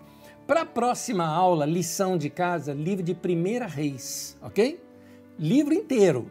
Tem uma semana para você ler. Livro de Primeira Reis. Se detenha nas histórias de Salomão. Na verdade, eu vou estudar Primeira Reis de 1 até 11, se eu não me engano, até 12. Só até ali que eu vou estudar para a próxima aula. Mas você pode se adiantar e ler o livro inteiro. A Yara Morim pergunta se por acaso seria a execração também as tábuas dos Dez Mandamentos ou era de outra época totalmente diferente? A época diferente, assuntos diferentes, situações diferentes, uma coisa não tem nada a ver com a outra. Os textos de execração eram pequenos, quebrados, e aquilo eram maldições que eram feitas sobre alguém e depois trechos ali vendidos para uh, com um preço sobre a cabeça da pessoa para que alguém matasse aquela pessoa. Era um, um mandato de assassinato, vamos dizer assim. Uh, Rogério Souza, Anésio, resumidamente, por que essa briga ferrenha hoje entre Tel Aviv e Jerusalém para ser capital de Israel? De onde vem isso, o início, a raiz disso? Querido, olha, eu vou recomendar você começar ouvindo uma mensagem, vou pedir até para a Magda colocar o link dessa mensagem aí na, no nosso chat. A frenesi dos evangélicos com Israel. Ali eu explico um pouco o fato de que esse Israel que tem aí hoje não tem a ver com Israel bíblico, coisa que muita gente está pensando que tem. Então não confunda israelense de hoje com israelita daquele tempo bíblico. São povos relativamente diferente, mas o assunto é outro, eu não vou aqui abrir muito espaço para isso. Uh, mais adiante, quando nós tratarmos alguns outros assuntos relativos a Jerusalém, eu vou ampliar um pouquinho mais esse pensamento. É o caso que Jerusalém hoje pertence a quatro povos em Jerusalém. Então você tem um bairro de cristão, um bairro de muçulmano, uh, um bairro uh, de judeu e um bairro, acho que dos ortodoxos gregos, né? o católico romano e o grego. Eu não lembro direito aqui uh, os detalhes. Então é muito complicado você transferir uma capital para Jerusalém, porque outros povos requerem também aquele, aquela, aquelas terras. Por exemplo, dentro da religião muçulmana, Jerusalém é a terceira cidade mais importante depois de Meca e Medina, então considerada também um território sagrado. Então isso geraria problemas sérios. Eu acho que para o bem seria melhor ter ficado em Tel Aviv. Mas continuemos. Juliane Brandão, pastor, boa noite. Tem algum livro bom sobre a vida de Davi para indicar? Eu tenho um pouco de receio de ler um livro que não esteja de acordo com a Bíblia. Obrigada. Juliane, eu vou recomendar um livro sim. Esse livro chama-se O Perfil de Três Reis, e numa busca que eu fiz aqui, já até estou colocando aí no chat para você, de Guinea Edwards, uh, você vai encontrar inclusive em PDF aqui que você pode ler e depois você pode encomendar o livro pela internet, comprá-lo e lê-lo, né? dando assim honra ao autor comprando o livro. É um livro muito bom, fininho, conta a história de Davi, Saul e Absalão. E é uma história até já interpretada. Muito bom, tá? Muito bom, vale a pena. Uh, Catiane Nicolau, Uh, Olá, Nésio, eu gostaria de saber a respeito da candeia e os olhos que são a candeia do corpo. Sei que não tem nada a ver com a sua aula de hoje, de fato, Cláudia, Cristiane, Catiane, de fato. É, mas se puder esclarecer, vamos lá, eu vou só resumir. A candeia é um lampião né, que ilumina tudo e as pessoas usavam o lampião para iluminar uh, não só a casa, né, se colocava num lugar alto na casa, iluminava a casa inteira, porque a casa era de um cômodo só, ou as meninas que em, em, acendiam a sua candeia para iluminar é, durante a noite, para mostrar que elas eram garotas de bem. Uma mulher não poderia andar com o rosto sem aparecer. Então elas tinham que colocar a candeia aqui, né, é, a vela aqui, né, para que é, aquelas pessoas pudessem vê-las de noite. Quando a Bíblia fala que a candeia são, os olhos são a candeia do corpo, mostra que os olhos é o que ilumina o nosso corpo, ou seja, ele, ele reflete toda a nossa vida. Aliás, tema de domingo, muda o seu olhar para a vida e isso vai mudar você. A maneira como você vê a vida é que vai afetar você. Essa é a mensagem por detrás. Cleiton Nunes Anésio, Deus negou a Davi o desejo de construir o templo. O motivo foi ser um homem que tinha sangue em suas mãos. Isso foi por causa da morte de Urias. Foi aí que ele perdeu essa oportunidade? Querido, a Bíblia não cita, apenas cita isso, que ele tinha sangue nas mãos. Davi era guerreiro, não foi só Urias que ele matou, matou muita gente. E esse foi uh, o que Deus falou com ele. É uma coisa que acho que é só entre ele e Deus para a gente entender. Realmente a Bíblia não explica. Cleiton Nunes pergunta, Nésio, Deus falou, usou o profeta Natan para confrontar Davi por seu pecado. Por que Deus não usou o profeta antes dele cometer o pecado, tipo trazendo uma palavra de alerta, tipo vigia, Davi? É a nossa velha história, velho, uh, a nossa maneira pentecostal de ler um profeta. A gente acha que o profeta, o profeta tem que predizer o futuro. E essa é uma mania pentecostal da gente entender. Que o profeta tem que dizer alguma coisa para lá em diante você entender o que, que é. E o profeta, normalmente, na Bíblia, ele lida com o presente, ele olha para o passado para escrever história. Eles não são adivinhos, os profetas. Eles simplesmente trazem uma palavra de Deus. Na verdade, Deus usa profetas quando a pessoa já não ouviu Deus. Deus não precisa usar profeta para falar com você. Deus fala com você. E se você não ouve, Deus vai colocando profetas, sinais. E quando você não ouve, ele põe uma mula na tua frente para te berrar na tua frente, para ver se você ouve. Não é? Eu acho que o profeta foi um, um quase que um último recurso de Deus para frear Davi. Uh, eu acho que eu acabei aqui já as perguntas de hoje. Deixa eu ver se tem mais aqui. Tem uma aqui de Antônio Carlos Silva. Como entendemos esses textos? O mau espírito da parte de Deus se apoderou de Saul, e então saiu um espírito e se apresentou diante do Senhor, e eu disse: Eu induzirei. E o Senhor lhe disse: Com que. Bom, eu entendi a pergunta. Eu vou tratar desse assunto, Antônio, quando, como hoje eu só toquei um pouquinho sobre a questão de Satã, eu vou tratar um pouquinho desse assunto um pouco mais adiante, porque eu vou ter um, uma, uma aula só sobre Satanás, demônios, e isso eu vou fazer, para você ter uma ideia, eu vou fazer isso lá quando a gente vai entrando já no Novo Testamento. Então eu, eu vou dar um passe, eu passo essa para poder te responder melhor lá. Por quê? Porque eu preciso de outros argumentos que eu ainda vou construir ao longo do nosso ensino para que fique mais fácil a gente compreender. Lembrando, isso é uma forma dos escritores da época entenderem um fato que ocorreu. Então a gente precisa entender o fato para entender o que, é que eles estão dizendo, tá bom? Mas lá adiante a gente estuda isso, guarda mais um pouquinho. Marina Iromi uh, disse assim: Isbosete, filho de Saul, tinha alguma deficiência? Por que ele não foi lutar com o pai? Boa pergunta. Na verdade, me parece que ele estava refugiado né, no Dalém Jordão, e por isso e ele não foi, não sabemos. Quem tinha deficiência era Mefisbosete, um outro filho de Saul. Tinha um filho de Saul que quando teve ali a perseguição contra a família de Saul, a criada pegou essa criança e escorregou e caiu e essa criança quebrou a perna e ficou deficiente, manco para o resto da vida.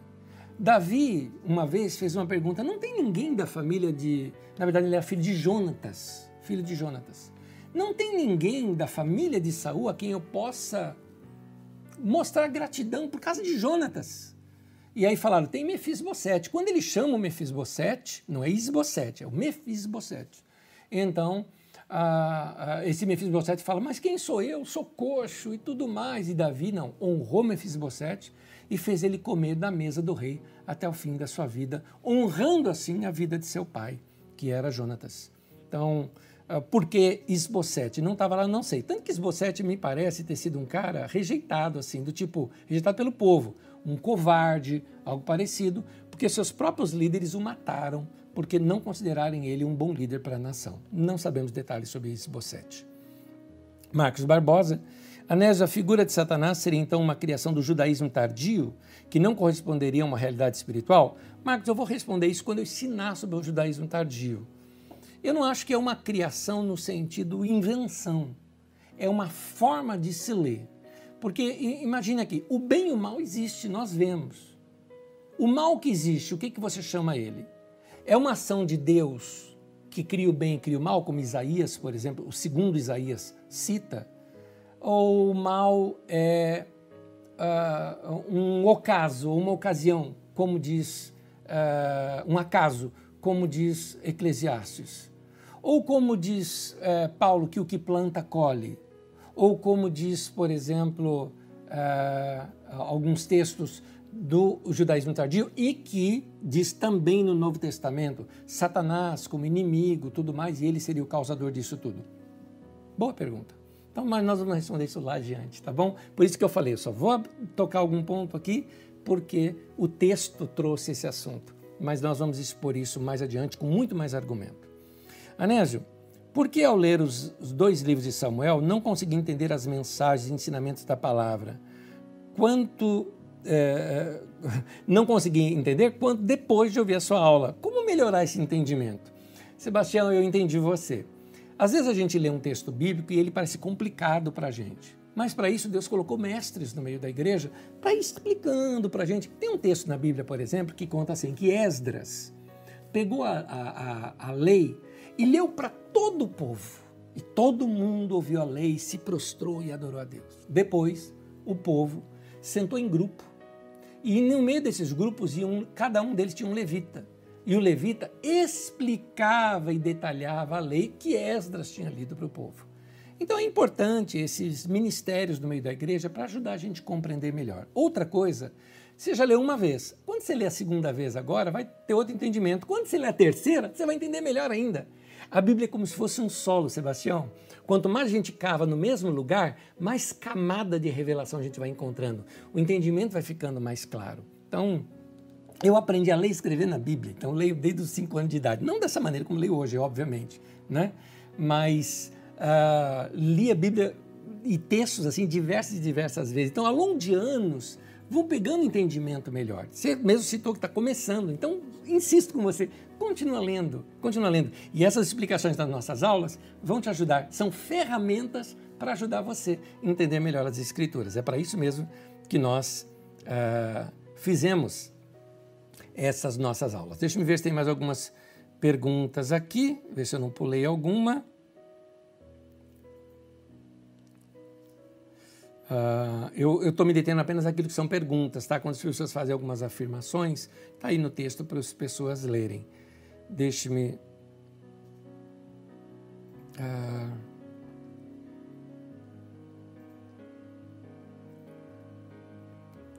aqui uh, cita de passou essa falha para Samuel, Catiane e Nicolau, e Samuel para Davi, o primeiro ministério de um homem é seu lar. Uma carreira bem-sucedida não vale um lar destruído e fracassado. Verdade. Você vê isso lá que nós, quando nós estudamos sobre Moisés. Moisés não herdou a terra, não foi o líder sobre a terra prometida, porque a terra prometida era toda dividida em famílias e Moisés era um péssimo líder dentro de casa, um péssimo pai. Deus escolheu Josué, aquele que falou: Eu e minha casa serviremos ao Senhor. É isso mesmo. Samuel também não foi muito bom nesse sentido, mas Deus usou da, da mesma maneira. Davi também não foi, mas Deus usou. Salomão também não foi, mas Deus usou. Deus usa essas pessoas porque ele não tem outra no lugar. Mas tenha certeza disso. É, não vale o sucesso de uma pessoa um lar destruído e fracassado. Uh, Deixe-me ver aqui. Esses eu já respondi. Só vendo mais algum Alguma pergunta aqui? Paulo Sérgio Guimarães Lima, Nésio, de onde surgiu a estrela de Davi? Sei que você falou isso no culto, que era da Cabala, mas por que falam que é de Davi? De onde veio essa ideia? Paulo Sérgio Guimarães Lima, tem aí o link. Magda, coloca de novo para mim o link, por favor. Essa mensagem da frenesi dos evangelhos com Israel, eu falo um pouquinho sobre esse assunto. Escuta lá de novo, tem bastante coisa ali sobre esse assunto. Mais adiante, quando nós tocarmos em alguns assuntos, lá no Novo Testamento, na carta de Paulo aos Gálatas, quando a igreja começa a separar e desvencilhar do judaísmo, também na época de João, uh, o apóstolo João, quando ela rompe com o judaísmo, principalmente depois da década de 70 e 80, uh, ah, depois de Cristo, então eu vou ter que tocar nesses assuntos de novo e mostrar as modificações que ocorreram no judaísmo. Tem toda uma história por trás da estrela de Davi, eu vou contar isso depois, que não é de Davi, Davi nunca usou essa estrela, isso daqui é uma coisa posterior, inclusive esse símbolo não era nem judaico, tá? era um símbolo pagão, e depois foi da Cabala e, e, hoje entra no centro da bandeira de Israel. Portanto, essas igrejas que colocam uma bandeira de Israel com um símbolo pagão ali precisariam repensar um pouquinho sobre colocar isso como sendo algo santo. Né? É... Anésio, qual livro de teologia sistemática você indicaria? Catiane, eu não gosto da ideia de uma teologia sistemática, eu gosto da ideia de teologia. Qual é a diferença? Teologia sistemática é algo que vem de Calvino para cá, principalmente. Tem para trás? Tem, mas de Calvino para cá ela se fortaleceu bastante. Por causa que eles tratam isso como temática. Então, eles criam um sistema de como você entender a teologia. Então eles estavam assim, anjos. Então a pneumatologia, estudo sobre uh, o Espírito Santo, o Espírito e algumas coisas mais. A soteriologia, o estudo da salvação. Eles departamentalizam tanto que você acaba não entendendo a linha. Eu prefiro esse estudo teológico que a gente vem pela linha do tempo porque as coisas se encaixam melhor. E ela vai desfazendo algumas confusões e não escolhendo o texto como se faz na teologia sistemática. Então eu, eu recomendei aqui na, nas aulas passadas uma série de livros. Se vocês me permitem, eu vou fazer uma pausa que eu quero pegar um livro ali e mostrar para vocês. Continuando, eu vou mostrar aqui para vocês uh, essa série de Hildo Bom Gás. Eu mostro depois. Tem na Carisma, tá? É da editora Paulus. É feia a capa, aqueles livrinhos que eu falo que é de capa feia. Uma introdução à Bíblia. Uma introdução à Bíblia. Editora Paulus e o do Bolgás. Ele traz tudo isso de forma que são vários deles, esse aqui da época do exílio babilônico, persa. Ele pega desde a história de Israel lá de trás, igualzinho a gente está fazendo aqui, e vem trazendo aqui para gente uh, algumas. Eu só estou te mostrando esses dois, mas é uma coleção de oito. Isso aqui é teologia, mas uma teologia de um modo prático. Deixa eu te explicar uma coisa sobre teologia. Você vai entender agora que eu vou abrir aqui uma coisa para vocês. Uh, um dos erros que eu acho da igreja brasileira é que a igreja brasileira comeu enlatado europeu e norte-americano. Parece que livro bom é só livro com nome estrangeiro. E aí a gente precisava ler mais coisas nossas aqui. Então, uh, com esse estrangeirismo todo, nós caímos, por exemplo, para uma coisa chamada uh, a teologia mais próxima da filosofia do que da prática. A teologia passa a ser uma coisa mais de conceitos do que de lições práticas. Para isso, eu prefiro hoje uma chamada teologia latino-americana. Então, você tem bons teólogos latino-americanos que pensam diferente do teólogo europeu. Para te explicar isso, eu vou recomendar um filme que eu já recomendei aqui, o filme chamado Os Dois Papas. Esse filme que retrata uh, a vida exatamente desses dois atuais papas, que os dois ainda são papas, né? tanto o Papa Francisco quanto ah, o Papa Bento XVI, e você vai ver ali a cabeça de um homem europeu e a cabeça de um homem latino-americano. As diferenças de prática de vida, de como eles conseguem assambarcar o cristianismo para dentro da sua realidade. Então eu prefiro uma teologia latino-americana. Então tem bons teólogos latino-americanos que depois, eu lembrando alguns nomes, eu coloco aí no chat uh, ah, para todos vocês. Uh, que vale a pena a gente ler. Tem alguns exegetas bíblicos que são latino-americanos que são maravilhosos, que eu mais adiante, ou aulas futuras, eu faço aqui uma lista, coloco até na apostila para alguns de vocês procurarem lerem. Eu começaria por esses que são leituras mais simples e mais fáceis. Tem um outro livro também que eu queria recomendar. Traz para mim, por favor, o, o Eduardo. Está junto com, com a Magda lá? Não está junto com a Magda. O livro História do Povo de Deus. Esse livro é um livro muito bom, muito prático. Ah, o livro não está lá. Depois eu mostro para vocês. Eu coloco aí é, para vocês de Euclides Balancin. É, você vai ver a história do povo de Deus. É um livro muito prático não precisa, não. Obrigado. É um livro muito prático que vai te ensinar uma leitura bíblica simples. É um livro mais facilitado, já não é uma teologia mais profunda, é um livro mais facilitado. Esses outros que eu te mostrei trazem uma teologia mais profunda. Aliás, esses biblistas são católicos, tá? Eu tenho uma de um biblista luterano que é muito bom, mas eu coloco isso para vocês num outro momento que não está me vindo em mente aqui o nome da pessoa. Vamos ver aqui se eu tenho mais outra pergunta. Uh, Anés, é verdade que fizeram descobertas arqueológicas sobre a época de Davi? Sim, Marcelo, sim. Aliás, eu deveria ter trazido isso aqui para vocês. Muito interessante, porque muitas pessoas falam que Davi é uma lenda, que não existiu. Lenda assim. Lenda normalmente é quando existiu uma coisa e criar histórias em cima. Si. Alguns falam, não, Davi não existiu, é uma invenção dos judeus. Não, não é verdade. Existem provas arqueológicas, uma narrativa de um povo vizinho citando a casa de Davi, da família de Davi, o que mostra que Davi existiu. Então é um achado arqueológico muito interessante. Eu vou juntar essas coisas tudo num bloco só. Numa dessas próximas aulas, eu te garanto, eu trago alguma coisa melhor sobre esse assunto também. Mas sim, existe. É, é numa estela, que eu não me lembro o nome da estela agora, onde vem essa narrativa de Davi. Uh, Kleber Pereira da Silva pergunta, Nésio, boa noite. Davi era rei de Judá ou de todas as doze tribos de Israel? Então, Davi foi primeiro rei em Judá, em Hebron, que você viu na aula de hoje, governou sete anos e meio. Aí Isbosete é morto, que era filho de Saul, lá no norte, que Isbosete estava rei sobre outras tribos. E essas tribos vieram, depois dos chefes, até Hebron e coroaram Davi rei sobre todo Israel. Então, tanto Judá quanto o restante de Israel. Portanto, Davi foi 30 anos, ou 33 anos, na verdade, rei sobre todo Israel. Ok? Uh, Deixe-me ver mais perguntas aqui. Aqui eu já respondi. Uh, Kleber me pergunta, Nésio. Não, esse já foi. Antônio Carlos Silva, qual o propósito do livro de Jó dentro da literatura judaica? É sapiencial? Dá para datar? Sim, mas eu vou te responder da seguinte forma, querido. Eu ensinei sobre o livro de Jó recentemente. E ali dá para você ter uma boa ideia do livro de Jó. De fato, é uma literatura sapiencial. Ele é uma literatura mais tardia, tá?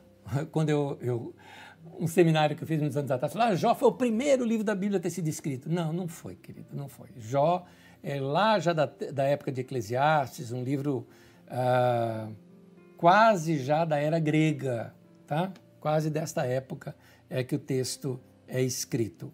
Mas quando a gente chegar lá, eu vou mostrar isso para vocês na linha do tempo, quando aparece o livro de Jó contando uma história lá do passado da era dos juízes, né? Mas ah, ah, o livro é escrito bem tardiamente. Mas é um livro de sabedoria, muito bom por sinal. Ele é uma peça teatral que vai mostrando as pessoas entrando e respondendo perguntas. Tem isso, é recente isso. Procura aí no nosso site que você vai encontrar. Mais adiante eu acho essa ministração e eu coloco o nome para você aí uh, na nossa uh, aí no chat. Uh, Kleber Pereira pergunta, Anésio, por que Davi pôde trazer adoração de forma diferente de Moisés? Foi ousadia ou revelação e, e isso agradou a Deus? Boa pergunta, Kleber, que parece que Deus gostou, sim. E aí vem um ponto. Um homem que descobre o que Deus gosta. Eu falei isso numa mensagem muitos anos atrás, uns quatro anos atrás. Eu lembro que falei isso numa mensagem. Como é que ele sabia o que Deus gostava? Isso é uma curiosidade que eu também tenho, Kleber. De fato, ele mudou e Deus aceitou. E Deus gostava daquilo né? que Davi fez. Eu acho que é porque Deus olha o coração, sabe? E eu gostei do formato litúrgico novo que Davi estabeleceu em Israel. O livro de Salmos só surge por causa disso. O que é Salmo? Salmo é cancioneiro, isso que é Salmo. Né? O livro de Salmo é uma coleção de cinco livros de cânticos, um cancioneiro do povo.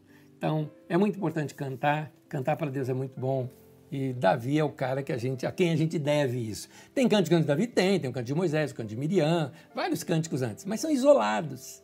O de Davi é um movimento novo que surge. Muito bonito de se ver. Não tenho muitas respostas para isso, mas assim como você, eu admiro. Porque a gente às vezes olha o pecado de Davi, os erros de Davi, o mau pai que ele foi, mas a gente esquece o outro lado do cara, que foi um bom pastor, um cara querido que amava a Deus. Todo ser humano é essa mistura.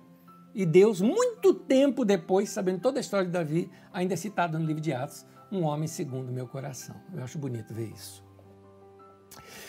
Anésio Davi tinha um plano de unificar das doze tribos e, portanto, uma ideia clara de como servir a Deus, razão pela qual ele levantou o tabernáculo com a, arca da aliança. Olha, Kleber, eu acho que Davi, aqui eu acho, eu acho que Davi trouxe a arca da aliança para Israel como uma espécie assim. A arca representava a glória de Deus. Por que, que a glória de Deus não está ali? Então ele proporcionou a glória que era devida para Deus. Eu acho que foi essa a atitude dele. Eu não acho que Davi fez isso para unir o povo, até porque o povo já estava unido em torno dele, ele já era rei sobre todos. Salomão, sim. Salomão usa a religião para manipular o povo. Davi, eu já acho que não. Davi fez isso, pelo que dá para entender no texto, de todo o coração para Deus. Por isso que eu citei ali, está tá, tá na apostila, eu li ali com vocês, falei, presta atenção. Davi trouxe o culto para Jerusalém com uma intenção totalmente boa, mas isso é usado mais adiante para manipular o povo. Uh... Catiane pergunta: Anésio, a respeito de Shekinah, poderia dar uma pincelada se é ou não a glória de Deus? Tem se falado tanto em canções e tal, mas a Bíblia não tem essa palavra. É, na verdade, a palavra é hebraica. Shekinah é uma palavra hebraica para isso. Eu posso depois procurar para você quais textos que ela aparece, né? Mas as canções de hoje, querida, é outra história. O povo nos nossos dias está muito romântico, então eles pegam cantares de Salomão e fala do noivo que vem, que me abraça, que me beija, tal. Olha, tá, é, é, assim são as canções atuais, que eu particularmente não gosto muito, sendo muito honesto aqui com você. Também essas canções que falam muito de anjo, de asa, de Shekinah, de terceiro céu, não me agradam muito. Eu digo porque parece uma coisa não muito real aqui para nós. Eu gosto mais de canções que falam, por exemplo, aquela logo de manhã quero te buscar, tua voz ouvir e teu amor sentir. Eu gosto de cânticos que falam dessas coisas que os nossos olhos veem, não é? Então, eu eu tenho aqui as minhas críticas ao cancioneiro atual das músicas evangélicas que parecem ser feitas mais para ganhar like do que uh, propriamente ensinar, porque muitas delas são contrárias a textos bíblicos. O que tem de erro doutrinário em algumas canções é uma coisa muito grande. Então, eu acho que a gente deve uh, checar bem até as coisas que a gente canta, de onde veio e, e como surgiram. Uh, Uh, Rodrigo está perguntando, pastor, esse do exílio tem nessa loja também? Eu acho que ele se refere ao livro aqui, né? Uh, tem lá na Carisma tem, mas procura na Paulus, tem, tá bom? Não estou aqui querendo vender livro para você, não. Na Paulus tem, ou você procura na internet esse Uma Introdução à Bíblia, do 1 ao 8. Pode procurar na internet, ou Editora Paulus, que são quem fez esses livros. Tem na Amazon.com, eu já achei, tem vários lugares, só você procurar. Sidney Marques, por que essa balança do calvinista e arminiano tem peso mesmo ou é só pura argumentação? Sidney, olha, eu tô fora dessa briga de calvinista e arminianista. Sabe por quê? Porque ela é ultrapassada. Os problemas de Calvino são problemas lá do século XVI, XVII, XVIII, que foram é, é, era o momento em que o mundo queria entender aquelas coisas. Calvino, não estou contrariando Calvino, ele foi uma benção no tempo dele. Arminiano, Armínio nem era da igreja, né? É a lógica de Armínio que é usada, mas isso lá atrás ainda, nos primeiros séculos dos pais da igreja.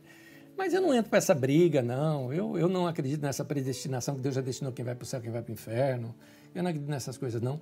Nesse sentido, eu recomendo ah, para você um, uma palavra de Ed Renekiewicz, no podcast dele chamado Correlê. Eu vou depois copiar aí. Ah, me lembrem, tá? Para eu colocar no, no, no, texto aqui no, no nosso chat para você. E eu coloco o link para você ouvir um que Ed Renekiewicz está tratando sobre essa questão, só que nos nossos dias.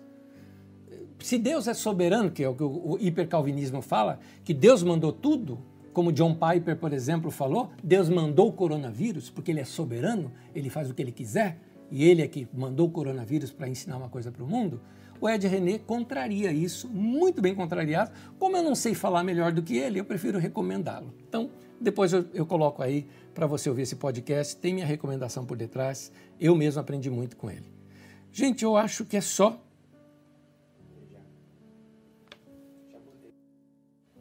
Ah, meu auxiliar aqui, o Dudu já colocou aí para vocês. Está aí na, no nosso uh, no nosso chat. Eu acredito que é só, eu não tenho mais aqui perguntas. Se tiver mais alguma, eu respondo depois para vocês. Que Deus abençoe você, bença na tua casa, na tua vida. Se apaixone pelas Escrituras, ame a palavra de Deus, ame-a e eu tenho certeza vai fazer, vai ser bênção para a tua vida. Salmo 119 é o maior salmo da Bíblia e é uma poesia somente sobre as Escrituras sagradas. Então, ame e ela vai guardar você. Ame, ela vai te tornar mais sábio do que os seus mestres. Ame, ela vai te tornar mais prudente do que os idosos. Ame a palavra de Deus. Ela é lâmpada para os nossos pés e luz para o nosso caminho. Deus te abençoe. Até a próxima terça no dia daquele.